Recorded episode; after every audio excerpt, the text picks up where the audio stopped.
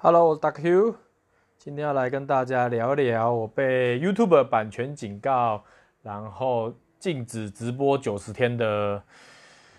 的过程。简单说呢，最近有一款游戏叫 Coin Master，然后大家现在打开 Google Play 的排行榜，可以看到它在游戏分类排行下载是第一名的，就代表这个家公司有做一些操作，洗一波流量下，洗一波下载。那我这个时候就想说，好，那我就来拍一下 Coin Master 的游戏直播好了。于是我就拍了大概七集左右吧，流量都还不错，都有破千，效果也不错。我想说，哎呦，Coin Master 是个蛮值得经营的一个题材，那我就继续拍下去好了。结果有一天，我收到 Coin Master 的开发商 Move Active 的来信。诶，他也没有来信啊，他应该是透过 YouTube 来信啊，也就是 YouTube 来信说 Move Active 他针对 Coin Master 提出了版权警告。那大家会觉得版权警告不是只要把他的音乐啊，或者是他的声音关掉，或者是把某些片段拉掉就可以正常的盈利啊，就可以解黄标什么的？不是，他这次用的不是版权声明。版权声明的话，你可以针对声明去做调整，例如。我刚刚说的移除影片片段，或者是移除该段的有版权的声音，或者是音乐，或者是版权拥有者觉得这一段他不希望你放出来，例如可能像是一些剧情啊、游戏剧情啊，或者是隐藏的一些内容啊，他不希望有人透过 YouTube 把它放出来，他们就会提出版权的警告，哎，不，声明，声明要你拿拿掉。那会走到警告，就是一件很夸张。过度使用法律的一个手段，因为它已经警告，已经算是进入有点像是法律程序的概念。大家可能会觉得很好奇，哎，游戏直播怎么可能会收到那个版权的版权的警告，而导致直播无法进行九十天呢？主要是因为现在其实现在当下大家的游戏直播其实都是侵权的。只是游戏公司要不要提告而已。没有，游戏公司它拥有所有游戏里面的，不管是图像也好、动画也好、声音也好，或者是声优的声音也是有版权的，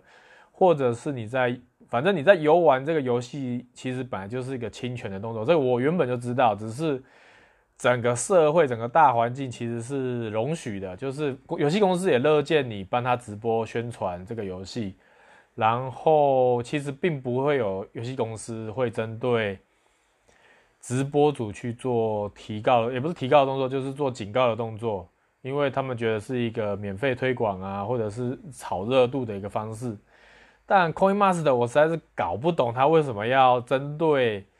有在 YouTube 上放资讯、不不放影片资讯这些人做一些比较强烈的手段，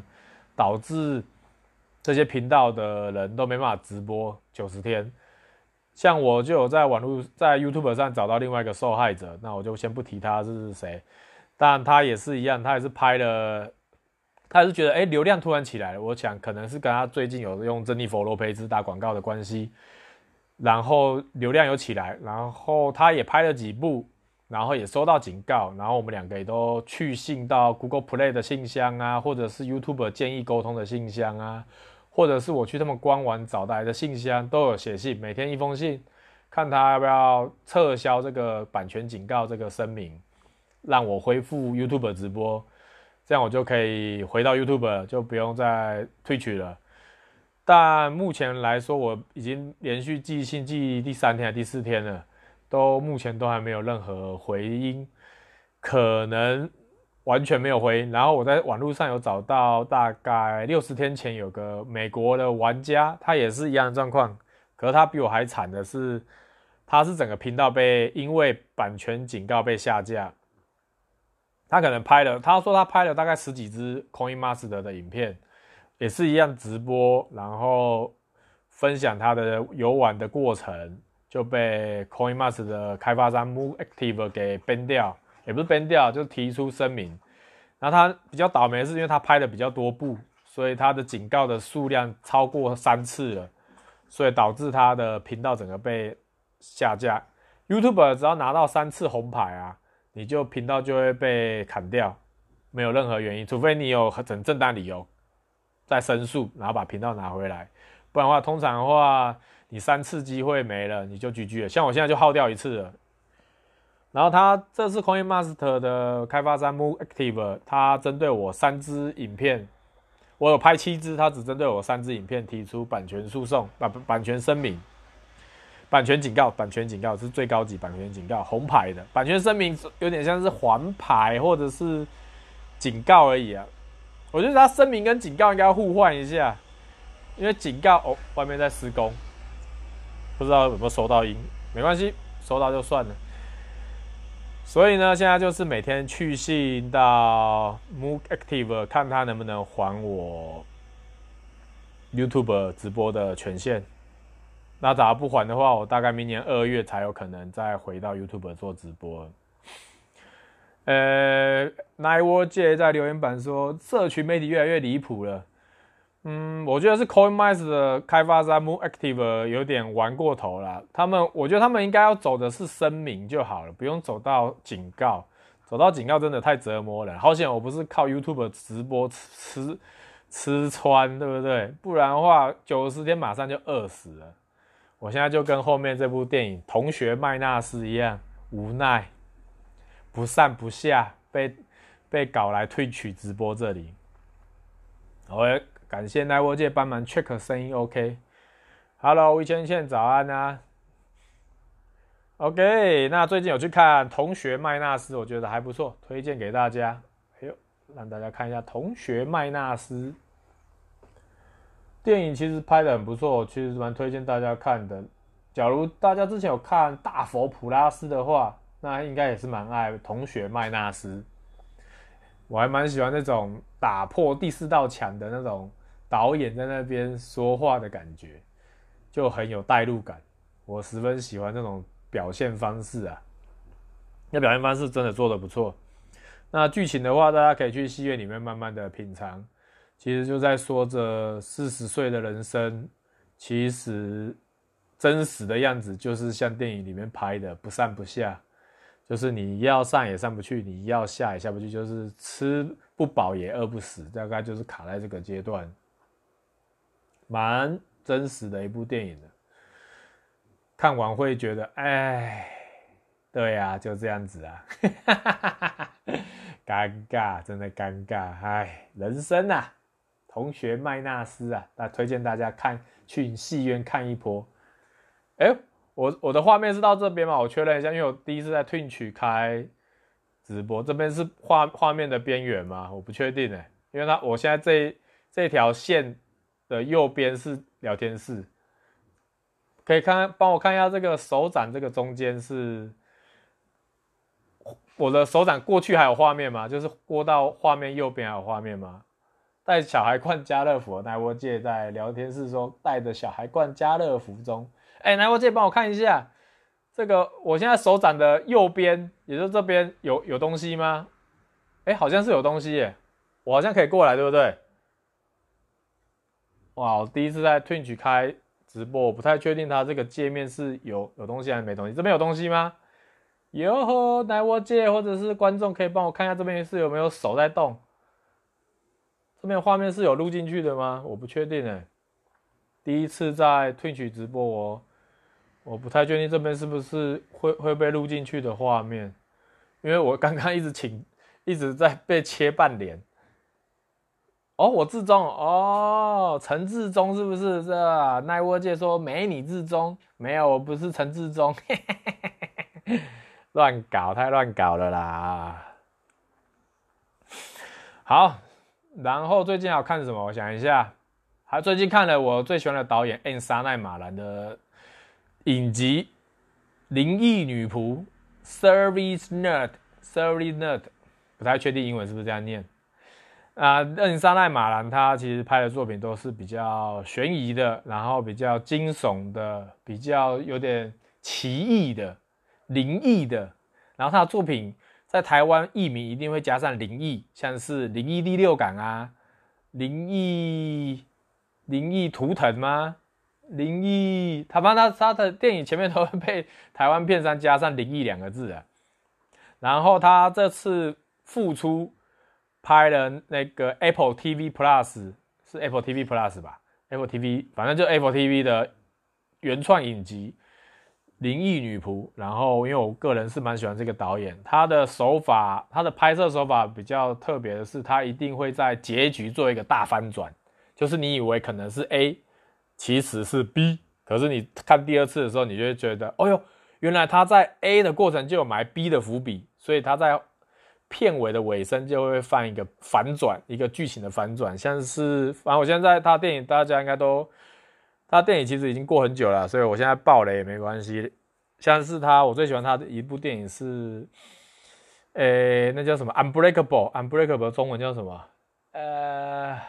啊，攻不可破，不对。呃，我忘了他的中文名字啊，Unbreakable，反正就是讲一个中年人，然后也是讲一个中年危机的概念。可是他的周围都告诉他，他其实是他他啊啊，这个剧情一开始应该是哇，好难讲哦，这个太难记，你讲解释，我大概讲一下剧情。剧情就是他骗子一开始的时候，他是在坐火车，然后火车整个出轨失事，火车站人全部挂了。就只有他一个人活着，然后他收到一个神秘的信，说也许他是超人，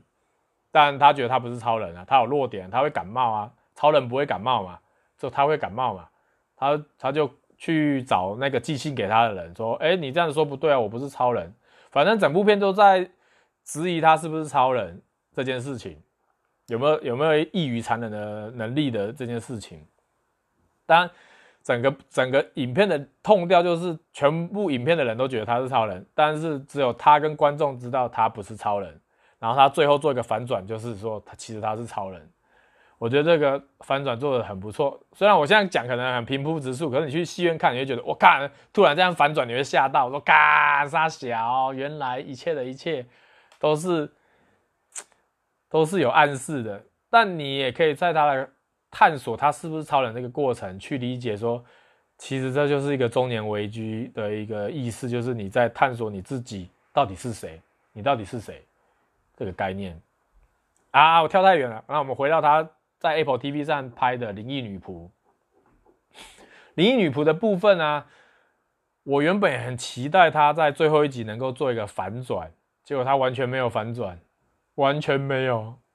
我有点失望。然后我就去 IMDB 查一下他的《灵异女仆》的一个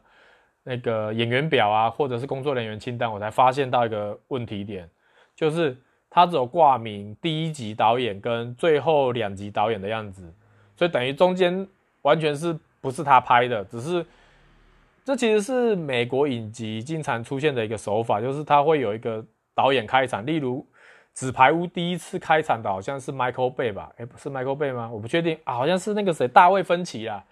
纸牌屋第一集是大卫芬奇拍的，拍完之后他就定调这个影那个影集的 tone 调之后，之后二三四五六七每一集都是不同人不同的导演去拍，然后他们就会去针对第一集的痛调去拍二三四五六七八九这样子下去。也就是说，美国他们拍电视影集是会有一种。知名的导演带新进的导演的这种，这种算是师徒制吧，有好有坏。就是有些人可能喜欢大卫芬奇，他就说啊，我愿意拍帮他拍指导二三四五集，那前面第一集你痛掉跟整个节奏都帮我定调好，我后面就是模仿大师的手法去做去做复制啊，或者是做创新，或者是做延伸这样子。那其实这个手法在日本的手游的例会上面也很常见，会有一个原画师画好主要的几个角色的图之后，其他下面的一些不知名的画师，他们就会接手这个风格，去产大量的图数。例如大师可能画好 SR 的图了，那剩下这些像是 R、S 的图啊，或者是。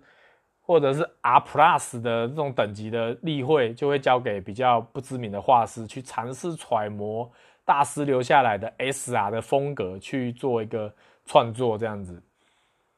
蛮多的。日本的例会卡牌游戏例会蛮常见的，就是他们是复制，也是他们也是有师类似师徒制这种概念，把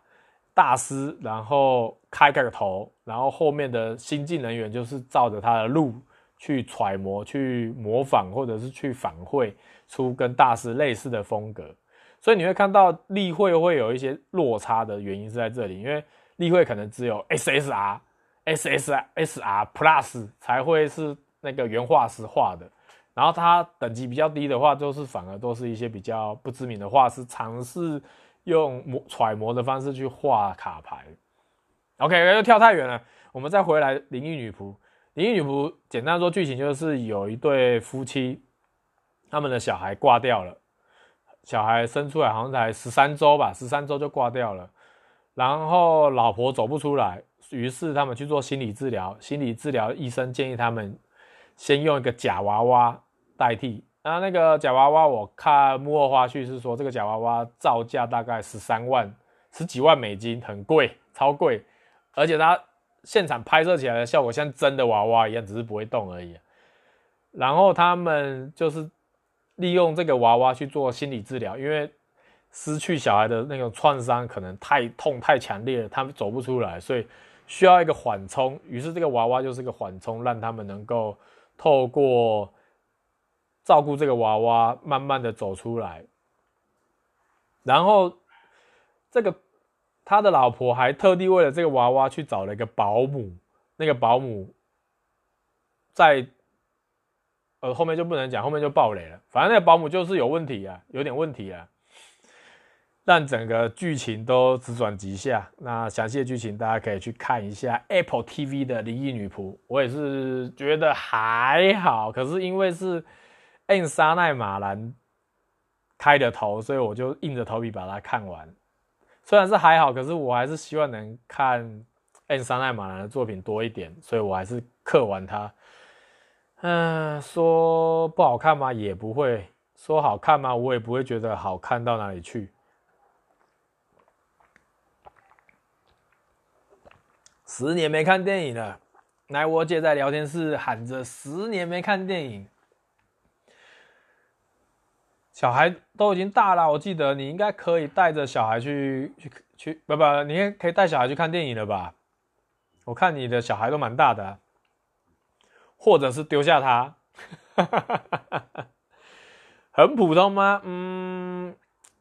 应该是说，可能是因为我很喜欢这个导演，所以里面。里面的东西有导演的影子，我很喜欢，但一般人能不能接受，我就不确定了。因为我是纯粹是一个迷哥迷弟的心态去看这部作品，而不是一般观众的心态去看。一般观众心心态去看，可能就可能会受不了。我觉得，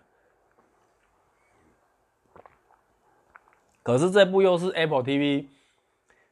这今年主打的电视影集。所以我觉得还应该还是有看头啦，但是我不确定大家能不能撑到最后一集就是了。我撑到最后一集是因为我知道这个导演的风格是会反转，他会把剧情一个大反转。例如，例如《灵异第六感》里面布鲁斯威利，他可以看到鬼这件事情，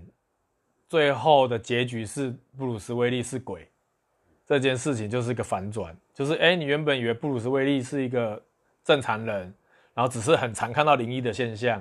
可是最后反转是，其实布鲁斯威利也是鬼。其实这个这个概念很像《同学麦纳斯》里面的手法，《同学麦纳斯》里面其实也有用到这个手法，然后所以一开始那个手法我看到之后，我马上就知道这个。这个角色线的结局会是什么？其实我在看《同学麦纳斯》的在戏院的里面的当下，看到类似的这个桥段，我就知道啊，我知道有人要挂掉了，我知道不是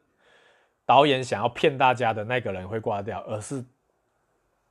没大导演没说的那个人会挂掉。我已经在那个时候我已经知道了。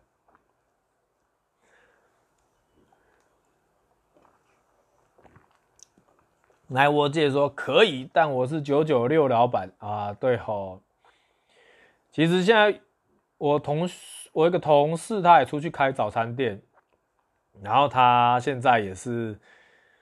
忙得不可开交，然后他也有试着去找工读生啊，因为可能生意也慢慢有好转起来，就会去找一些工读生。可是他应该也是离不开摊，离不开那家店的，除非这家店的生意好到他可以请到信任的人来做早餐，这有点难，感觉也是把，也是一个。困境嘛，也不是说困境，可至少是自己当老板啊，钱赚多赚少都是自己努力或者是自己不努力造成的。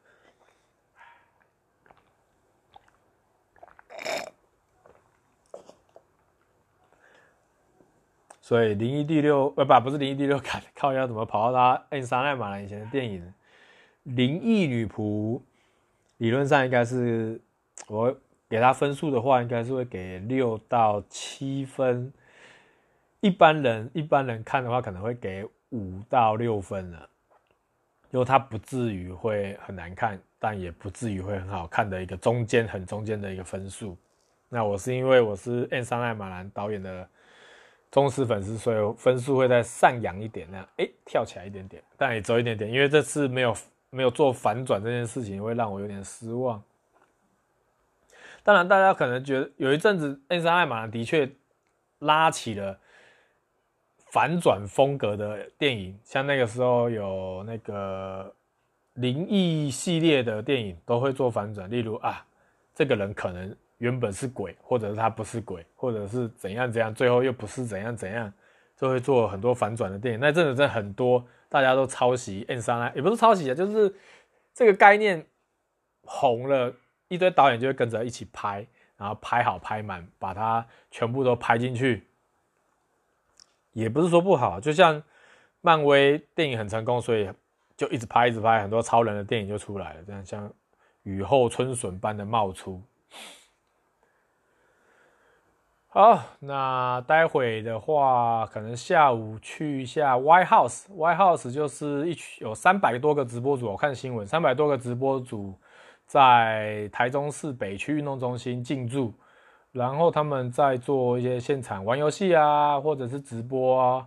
或者是做一些互动，或者是做一些表演。待会会过去看一下，然后录一些桥段给大家也看一下。因为我看转播的人好像很少哎，不知道为什么有三百多个直三百多个玩家进驻，可是我看直播的频道啊，或者是内容。少之又少，至少十个十个左右而已，好少，不知道为什么。White House 我一直以为是很多很多直播主在同时开直播，没有，其实没有，他们只是去玩游戏而已。那待会还能看《罗马竞技生死斗》，这是我十分期待的一个表演。《罗马竞技生死斗》讲不清楚的人，我稍微解释一下，《罗马竞技生死斗》是 YouTube 频道的。反正我很闲，他们创造的一个竞竞技型比赛，然后在前几个月有办的第一届罗马竞技生死斗，然后打得还不错，蛮有趣的。那这次又来台中搭配 Y House 又做了一次，我不我不确定是不是第二届，可能是 White House 杯吧，他没有说这是第二届，可能就是 White House 杯。然后还有明星赛，明星赛好像今天今天会有明星赛，好像是反古前反古男孩的成员伟哥也会到现场做一个明星赛的表演。待会我时间允许的话，看有没有机会遇到啊，有遇到就拍一些画面给大家看。那就没遇到的话，我就是拍现会场现在的现况给大家看一下，蛮有趣的。那我是因为十一十月十一月我才看知道这个活动，然后他们报名好像是七八月八九月就报名报完了，明天最后一天，对，他们是五六日三天，三天不间断。像昨天晚上三 Q 也有来那个现场，然后做一些反弹啊，接受访谈，还讲讲的还蛮有趣的，笑死。怎么中部肉粽本人，中部粽本人，笑死！没错，V 倩倩说对了，昨天就开始了 White House，然后不知道为什么，完全完全，我想多看一些不同角度的视角的直播，完全没有，我不知道为什么，可能可能是怎样，我也不知道哎，看不太懂。反正可也许今天比较热闹，可能礼拜五可能大家还有别的事情，那礼拜六才会进驻也有可能。因为我看礼拜五的现场人是蛮少的，人是人是蛮少的。那我也不确定观众或者一般人能进去多深，因为我看他是有有现场是有管制的，可能也许可能不能拍东西，不能拍东西的话，那就那就远远拍一张照片，或者是拍海报之类的。那拍到的照片我会在 YouTube 的社群里面再贴上去。没错，三 Q 消波块，那我借在聊天室留的。没错，三 Q 就是那么秋的一个人哦。我发现我最近听台通跟他的三 Q 的访谈，三 Q 介绍他自己的成长历程。我靠，他感觉是一个很厉害的人呢，考试也很厉害，做事情也很厉害。他说他是个玩规则的人，我觉得我靠，好奇妙的一个人哦。因为整个社会其实都是跟着规则走，但。现在这种玩规则的人，在那个年代有玩规则的人，我就觉得哇，他是怎么突破规则这个这个条线的？我就觉得很厉害，难怪能够在海线能够在海线制霸。魏芊芊在留言板说要会打球，要会打什么球？要会打球是什么意思？打篮球吗？哦，不对不对，三 Q 是打，他是有当过垒。棒垒球教练嘛，我那个台通访问的时候，他有提到，他说他在棒垒球教练分享的内容是不要给稿，然后规则讲清楚，然后技巧分享，他是这么觉得，他是觉得带一个团队是这样子的，就是先把规则让大家至少不要送头犯错的情况之下，再去精进自己的技术。就是你们再怎么差，再怎么差，至少都不会有失误，至少失误率很低，犯一些白痴的错误的几率很低，就是尽量中规中矩，啊，这个站稳了之后再去突破自己，这也是不错的，不错的技巧。我我是我是一开始是无视规则，直接走技巧派的，所以常常会因为规则牵制我的技巧，所以就会 GG。哎，所以其实也说的对啊，地基要打稳，你才可以向上扎根呐、啊。说的也是，所以基本功也是我比较欠缺的。相对来说，我的兴趣也比较广泛的原因是会在这个原因，因为我会不想要知道规则，直接进入那个领域去做发挥，去用我所知道的或我我看到的，或者是我可以做的，我会尽量去发挥。到一个新的领域，我能做的我会尽量做，然后无视规则，直到规则来约束我，才会禁播吗？禁播我刚刚就讲过了，是 CoinMaster 的开发商 Moonactive，太夸张了，太夸张了，他们真的没有必要做版权警告。那我这几天也在揣摩，跟很多 YouTuber，我没有跟很多 YouTuber，只有跟几个 YouTuber 聊。聊这件事情，还有跟一些同事啊、朋友啊聊，还是聊不出个所以然，看不懂 Coin Master 的的问题点在哪里，看不懂，我真的看不懂啊！好了，那我大概明年二月才能回到 YouTube 开直播，那现在就只能乖乖的微继退取离下，图奇离下一波。啊，然后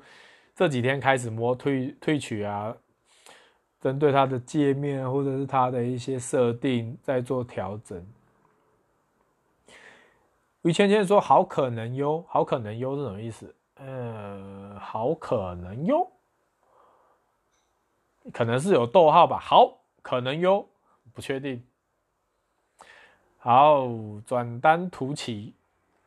转单图奇很难呐、不过反正这九十天没事干，就是在图图奇了，不然怎么办啊？YouTube 就变成我的影片存档区，还有一些短片会在那边发，社群我也会持续发，就是只有直播会搬来图奇这边。看吴芊芊那边说好可怜，好了，那继续玩我的 PS4 在图奇的直播啦。那今天 Podcast 就到这里啦，感谢大家，我是大 Q，拜拜。